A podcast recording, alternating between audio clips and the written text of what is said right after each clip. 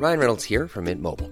With the price of just about everything going up during inflation, we thought we'd bring our prices down. So to help us, we brought in a reverse auctioneer, which is apparently a thing. Mint Mobile unlimited premium wireless. Ready to get 30, 30, bit to get 30, bit to get 20, 20, 20, bit to get 20, 20, bit to get 15, 15, 15, 15 just 15 bucks a month. So, Give it a try at mintmobile.com slash switch. $45 upfront for three months plus taxes and fees. Promo for new customers for limited time. Unlimited more than 40 gigabytes per month. Slows. Full terms at mintmobile.com. Noticias. El Heraldo de México.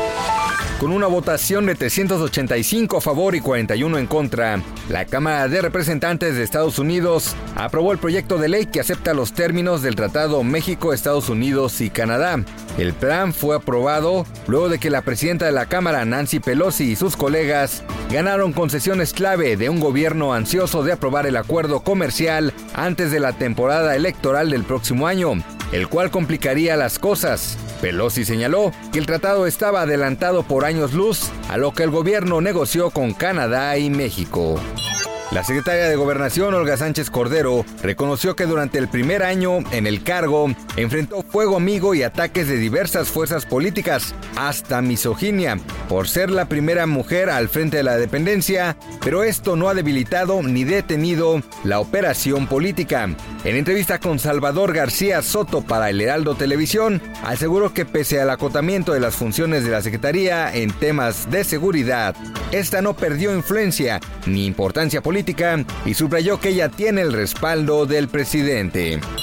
El titular del Instituto Mexicano del Seguro Social, Zoé Robledo, reveló que los índices de desempleo en diciembre son altos debido a trampas que utilizan los dueños. Además, en algunos casos, dan de baja a los trabajadores en diciembre y para enero los dan de alta nuevamente, acto que es ilegal. Explicó que por empresas, las que más disminución de empleo reportan son las asociadas a las escuelas y al comercio, lo cual se relaciona con el fin del ciclo académico y el incremento de demanda a las fiestas decembrinas. El exsecretario de Seguridad Pública, Genaro García Luna, debe de estar detenido en México y ser juzgado por la justicia del país y no por la de Estados Unidos. Así lo señaló el jurista español Baltasar Garzón.